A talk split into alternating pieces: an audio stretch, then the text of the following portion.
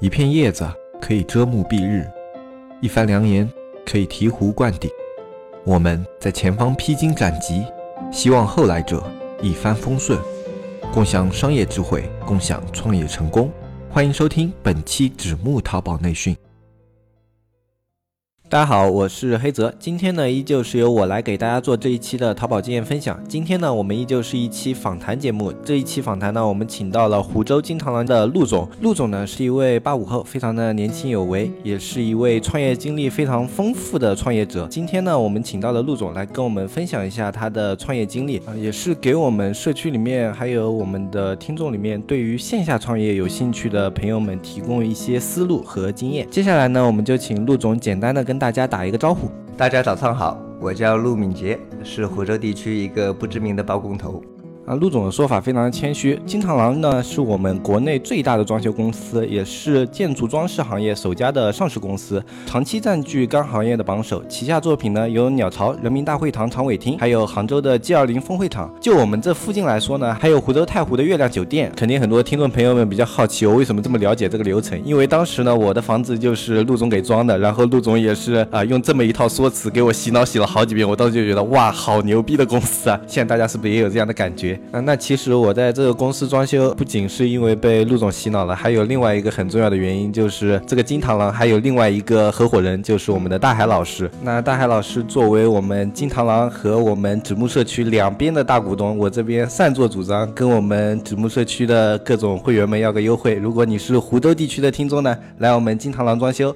我们这边陆总就肯定会给你我们装修上的最优惠的价格，这个没有问题吧，陆总？虽然我很想跟大家说这个绝对没有问题，可是我感觉我这么说的话，今晚的广告意味就太浓了。我还是跟大家说，当然没有问题吧。不过呢，言归正传，我今天真的是来跟大家分享一些包括线上啊、线下的一些经验。哦，不对，我线上肯定算不上经验，我只是在大一的时候开过一家淘宝店，然后后来因为同学出国呢，就无疾而终了。后来渐渐的转入了线下，呃，也给大家分享一下吧。啊，陆总接触淘宝的年代应该是比较久的年代了，因为陆。总的话，读大学应该是零八年吧？啊，零八年那时候，那个时候作为淘宝也是刚刚起步。我觉得那时候的经验，我们很多现在接触淘宝的卖家也非常的感兴趣。我觉得陆总分享这一块的话也是非常难得，因为这种就像我们淘宝界的一个考古的行为一样啊，我觉得都是非常有意思的一件事。那么接下来我们就让陆总简单的概述一下他早年的一个创业经历吧。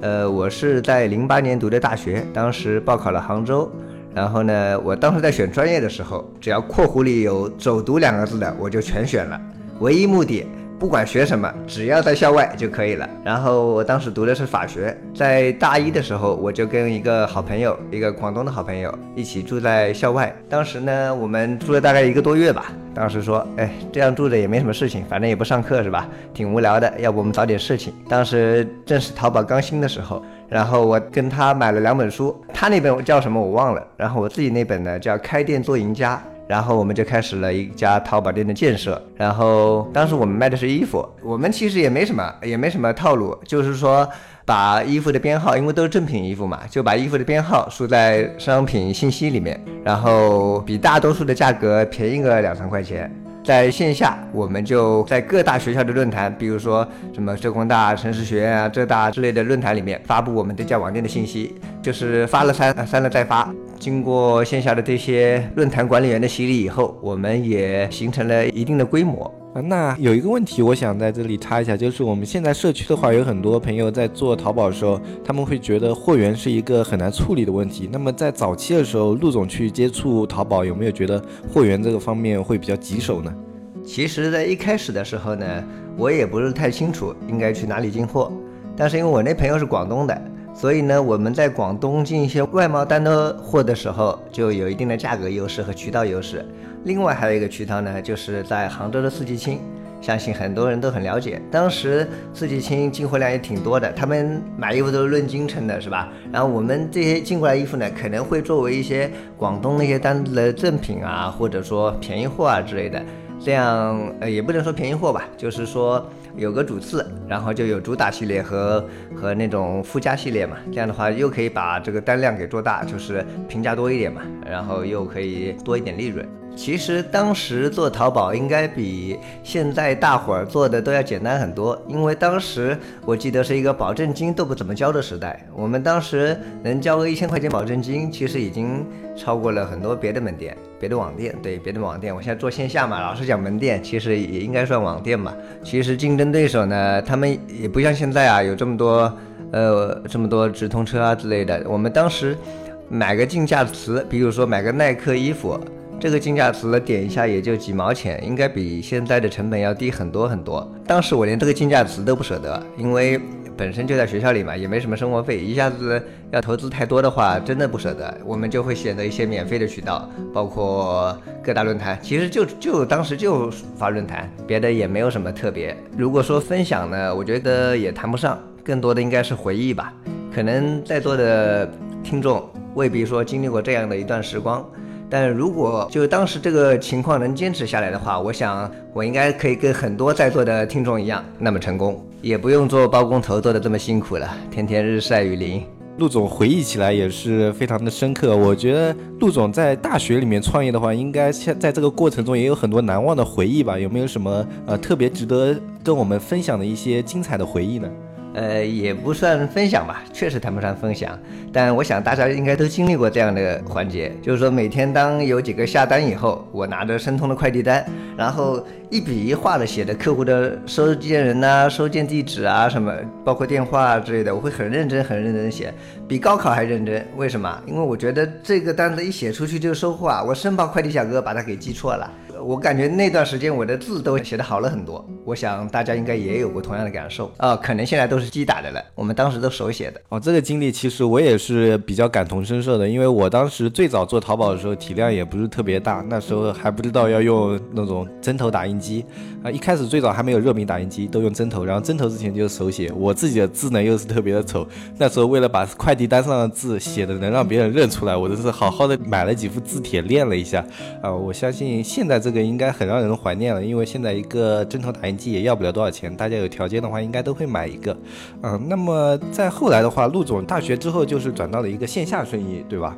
对对对，因为其实对于线下而言呢，我一开始也不是说全职做线下。但是我第一家线下店呢，是在我工作的时候，因为也算一个兼职嘛，但是投资挺大的。我想在座的听众应该多少有点兴趣，因为那是一个餐饮行业。当时我们租了一个差不多两百平方米的饭店，位置不是很好，在一家招商一般的商业街里面。然后我们当时做的品类是川菜。我想，应该大家如果去过成都的话，都会有印象，因为我们模仿的菜是成都印象啊。后来他老板化整为零了，就是改成了小场合，就是一个非常有名的川菜。然后我们模仿其中的很多菜，然后我们当时跑成都跑了好几趟，专门请来了一个成都师傅，然后在本地给他找了几个助手，就这样开始了一家餐饮店的经营。当时其实一开始的时候，这家店生意还不错。每天都有好几千的营业额，对一家餐饮店来讲呢，其实还不错了，因为毕竟面积也不大嘛，也就十七张方桌，跟现在的时尚餐厅差不多。但是为什么到最后我没有经营下去呢？首先我当时在银行上班，然后没有太多精力去管这件事情。第二呢，就是我们当时借助美团搞了一个一元烤鱼的项目，当时这个应该是美团里面排名第一的。这样做势必会牺牲掉我们的利润。我们当时的做法是这样的，就是说。烤鱼作为我们主菜，我们价格就几乎归零嘛，就一块钱的烤鱼。然后它的配菜包括什么莴笋啊、千张啊，或者说午餐肉啊之类的，我们把把这个价格适量提高，导致我们的毛利率还能保持在百分之五十左右。这样的话又有人流，然后又自己有一定利润嘛。最终最终不做了呢，主要还是因为那家商场没什么人气，就是整个二楼就我们一家店，独木难支嘛。然后客户不能天天过来吃我的川菜是吧？毕竟还是有一定偏口的，所以说这家店没有开下去。其实最最主要一点就是做餐饮来说，它需要的一件事情就是它的成本啊什么的是非常重要的。有一个帮你就既能把握好菜品又能控制好成本的一名厨师长是非常关键的。但我们自己不是做厨师出身的嘛，所以说也不可能要求别人非常非常尽心的帮你把这件事情做好。啊，可能跟我当时没有全心全意管理这家店呢也有一定的关系。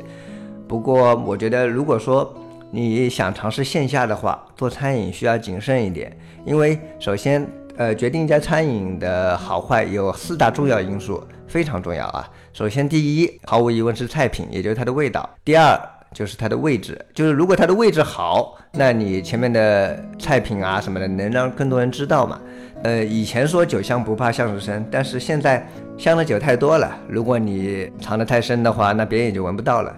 第三点呢，就在于你这家店的装修。如果说你这家店装修的很时尚、很干净，那对于客户来讲也是一个加分项。第四点应该是服务。对于服务来讲呢，我觉得海底捞应该给大家、给每个人嘛上了非常生动的一课。我看过一本书叫《海底捞你学不会》，你们对于海底捞的一些员工的培训啊，包括采购的把控啊，以及为客户的那种服务细节啊什么的，就就给大家举一个例子吧。如果说你带着你的女朋友，或者说你带着你的男朋友去海底捞。然后在等候时间说那个今天是你生日啊什么什么的，要是在聊天啊什么的，如果服务员听到了，他会大老远去买一朵玫瑰，呃或者冰激凌啊之类的，会送给那个女士或者送给那个先生。今天是您生日，是您边上的那位女士或者男士托我去买这朵玫玫瑰花给你的。他们可以做到这个境界，我觉得服务是没有止境的。如果说真的做线下的话，任何行业，呃，只要抓好服务。基本上能把握住客户吧。虽然说我第四点说的是服务，但是其实前面四点都非常重要。如果说你的线下产业想要做得非常好的话，四点缺一不可。啊，陆总这里非常干练的给我们总结了一些，就是他在餐饮类的经验。我觉得如果有想要涉猎餐饮类的一些听众朋友的话，听了这段话以后，应该是颇有收获吧。至少我自己的话，听了以后都有点想去试着开一家餐饮店了。啊，因为我刚刚在陆总说的过程中，我脑海里有过许多的问题，但是陆总在随后的谈话里面就很快的把这些问题给化解掉。比如说我在想，啊，一家餐饮店他如果要去开的话，一个侧重点是什么？那个陆总在前面的谈话里面都已经。很好的把这些点帮我们给总结了出来啊！我觉得如果在湖州地区大家有想要去开一下线下餐饮的话，可以去金螳螂找我们陆总深刻的聊一聊啊，应该是会有蛮好的收获的。不过陆总的过程虽然都是轻松写意，但是好像结局都是创业失败啊。但那陆总这一次的创业是怎么样的？首先这回绝对不会再失败了，因为金螳螂这条路我要一条路走到终点。为什么呢？其实我之前在银行上班嘛。然后在有幸得知金螳螂这个项目以后，我毅然决然地辞掉了我的工作，然后进入了金螳螂这个大家庭。因为我们这个其实不是加盟形式的，我们是合伙人形式，就是说金螳螂总公司控股百分之五十一。然后我和大海老师控股百分之四十九，这样的一个模式呢，就是说总部对我们，因为上市公司嘛，不可能说让股份分下去，他必须要控股。这样的话，对于财务报表啊，包括人员架构啊，都有一定的约束。其实大家可能觉得这样并不算一次严格意义的创业，因为我其实是抱了一条大腿，但是这这条大腿真的不是任何人都能抱上的，因为我当时跟大海老师做了好多时间的 PPT。然后经过一系列的路演啊、竞聘啊之类的，就等于说通过了金螳螂的好几轮面试，就在众多备选人中脱颖而出，又把我跟大海老师吹了一遍。但实际上呢，确实挺不容易的。当时这个过程，哎，挺心酸的，应该说挺艰辛的，绝对不能算心酸，毕竟我们成功了，对吧？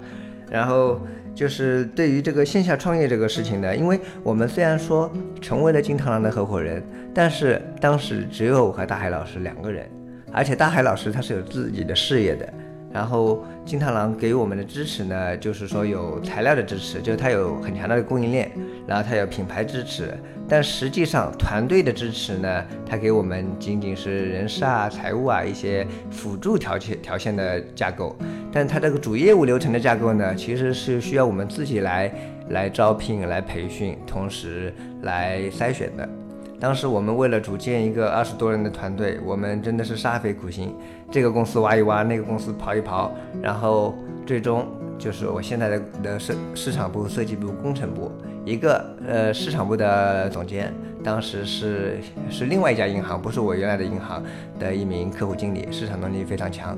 然后他的设计总监呢是一家装修公司的老板，毫无疑问，这设计能力和施工能能力都非常强。另外那名工程总监呢，也是一名装修公司的老板，他其实原来也也是想做设计的，但是硬被我提到工程去了，因为他对工程的把控特别好。这样的话，我们再通过一些设计师啊、项目经理啊、工程管家以及客户经理啊这些选拔以后，终于组建了一个二十多人的团队。但是呢，我们来到当地以后，我们几乎是当地整装的一个发起者一样的吧，因为我们当时并不在湖州市区啊，就是当地主流是半包公司，所以对于客户来讲呢，都是接受的半包。我们为了把全包这个模式，就是引导客户来找我们装修做全包嘛，我们甚至舍弃了半包这一条道路，就是说哪怕它有利润，我们也严格控制好自己的定位，不做半包。然后其实我觉得对于线下来讲啊，就我前面也讲，就第一条就是人员架构，那人员架构我前面肯定讲过了啊。第二点呢就是是运营，运营其实最重要的一点就是万事的开头，就是说我们要把自身的定位给找好。像金螳螂，它面对的是中高端客户。那我们对于低端的，如果客户要求没有品牌啊，或者说要半包啊之类的东西呢，我们就不做。就是说，我们肯定会舍弃一部分客户，但是既然我们找寻好自己的定位，我们就严格按自己的定位来走，绝对不能说，呃，大的也想吃，小的也想吃，好的也想吃，烂的也想吃，这样肯定做不好。所以做线下。从运营的角度来讲，最主要的是找准定位，这个是一个比较宽泛的东西啊。但是从运营的细节上来讲，其实真的很多很多了。对于每个部门的管理，每个条线的把控都非常重要。就拿设计师来说，可能他们本来大多数设计师都做半包的，但我们如果说要让设计师来接受整装这个这个概念呢，我们要给他进行培训。同时，设计师也要舍弃一些他原有的利益，比如说办保公司的回扣啊之类的。我们我们这样的公司是不可能说让设计师呢靠回扣来过日子的，对吧？能通过这样的形式来给设计师重新梳理他的职业规划，就不是原来的那条路。所以说，需要的进行过渡的事情很多。然后第三点就是产品质量。对于装修来讲呢，它的产品质量就是它的工程，工程的话也是生命线吧，我觉得。就对于金螳螂来讲，它有很多很多好的施工工艺，比如说五步放线法，还有五零八零管控体系啊之类的。但是它这些理论如何落实到实际，如何让木工啊、泥工啊、油漆工啊之类的能把控住，就能听你的指挥，这个其实不是一朝一夕就能成就的。在我们门店开业以前，我就需要送的送我的项目经理啊、工程管家以及工程总监，甚至一些比较手艺好的工人，把他们送到总公司去培训。如何让这些人在就是舍弃他们可能说一天赚三百块钱，一天赚五百块钱的这样的收入基础的情况下，还要让他们自己呃花时间去参与这个培训？其实过程中有很多需要克服的问题，需要克服的困难。但是我觉得，无论是线上还是线下，这些问题只要我们想要做这些事情，我们是一定能克服的。啊，其实我个人的话，就是我一直是做一个比较偏于线上的生意的。包括我大学的时候做的是一个网站建设，然后后来大学出来的话，就是比较偏向于淘宝，啊，一直做的都是线上生意。所以对于线下的整体的一个运营思路啊，并不是非常的了解。刚刚听陆总这样介绍下来的话，我感觉线下的其实它的学问也是非常的博大精深，而且它啊关系到人员的一个控制啊，以及在运营上的调配啊，整体来说要比我们的线上更加的一个困难。那我觉得这种运营思路有很多地方跟我们线上都是相通的。那陆总在具体运营的过程中有没有一些非常值得分享的运营片段呢？对于创业来讲呢，我觉得万事开头难，因为每一名创业者都是一名管理者。然后在创业初期，整个团队比较小的时候，可能一家公司只有五到六人，只有七到八人。然后你这些对于一些新员工来讲，你可能并没有给他们留下很深刻的印象，他们对于你的学历啊，或者说能力啊什么的，还是处于一知半解的情况。你你在一名管理者的角度，仅仅是因为你给他们付工资，你并没有说靠着自己的包括专业知识啊，或者说个人魅力啊来吸引他们，让他们铁了心跟着你干。所以说，对于早期而言，我们创业者必须像一名带头大哥一样，就撸起袖子跟大家一起干。比如在一开始没什么单子的时候，你要出去跑开发商、跑物业、跑楼盘、跑二手房中介，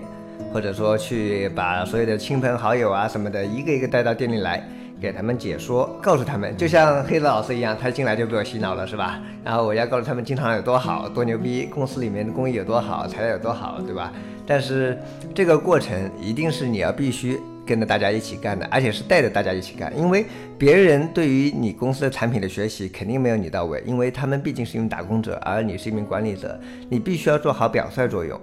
然后当你的团队就是被你耳濡目染，形成一定就是企业文化，就讲虽然就企业文化，讲白了嘛就是他们模仿了，知道怎样的方法是正确的，然后跟着你做，然后这样的话就形成了早期的一个比较好的一个效应。就是说，早期企业文化就是由公司领导所决定的。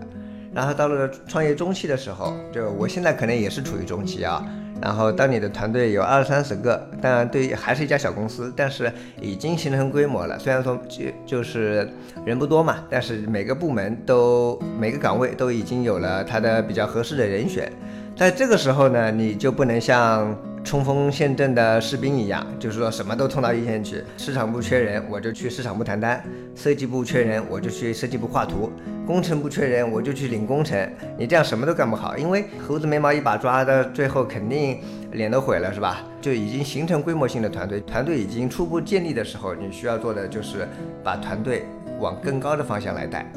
比如说，我对于我的市场部、我的设计部、我的工程部，因为这才是我三个主业务部门嘛，他哪个部门薄弱了，我就需要来支援哪个部门，就给他配，就帮他招聘更好的人，对吧？呃，当然招人这个事情，可能有些人觉得招人就是由人事来进行操作的，其实不是的。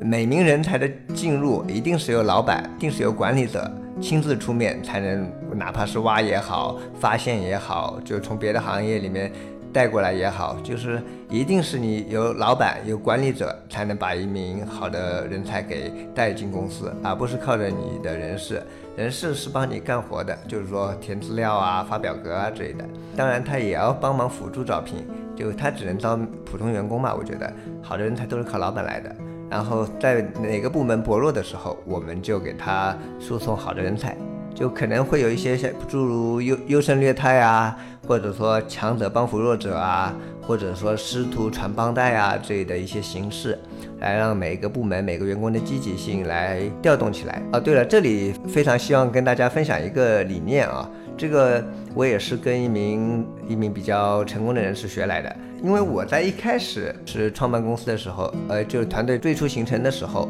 我对于我的团队考虑的是一件事情，就是员工幸福感。我觉得让员工就是能在幸福的环境下工作，比如说我会给他们就是把中央空调买的特别好，是吧？然后把水果啊、茶什么给他们备足，然后给他们配上高配的电脑，绝对不会因为电脑卡机而产生抱怨情绪。这些事情呢，包括一些水果啊、茶点啊、糕点啊，或者说上班时间早上可以晚一点啊之类的一些提高员工幸福感的一些事情。来使他们工作积极性更高。后来呢，直到几个月以后，我发现这个事情是错误的，也不能说完全是错误的吧，但它并不是那么有效。为什么呢？因为太安逸的环境能让人懒惰。比如说，我让他们九点钟上班，结果九点钟还是有人迟到。这个其实，在九点钟上班还是有人迟到以后，大概一到两个礼拜的时候，我就意识到这个问题嘛，然后我就觉得这个现象非常不好，因为大家不像一个一直很能打打仗的团队，所以，然后我当天就给所有的员工开了一个会，就给大家灌输了一个概念，这个概念呢叫准时就是迟到。其实我觉得啊，我如果说你上班时间定在九点，如果你八点五十五分或者八点五十分都没有到的话，那就是迟到。所以当天我就把上班的时间定到了八点五十分，然后这样的话，无论无论怎样，九点钟都能到了。同时让大家都记住，特别是去见客户啊，或者说见项目经理啊，或者去工地啊这些事情，约好了，比如说约好下午三点，那你两点五十分必须到达现场。这样一个观念，就是帮他帮每名员工，包括我自己做好时间管理。因为早去五分钟、十分钟的，并不会影响太多，但是给人感觉特别好，因为他到了是先看到你，而不是说他到了没有看到你，这心情是完全两样的啊。对，扯远了啊。然后这个关于这个幸福感的事情，反正我只保留意见。但是我觉得对于年对于员工来讲，特别是对于年轻员工来讲，就是支持他去。奋力拼搏的一件事情，我觉得最主要的是进取心。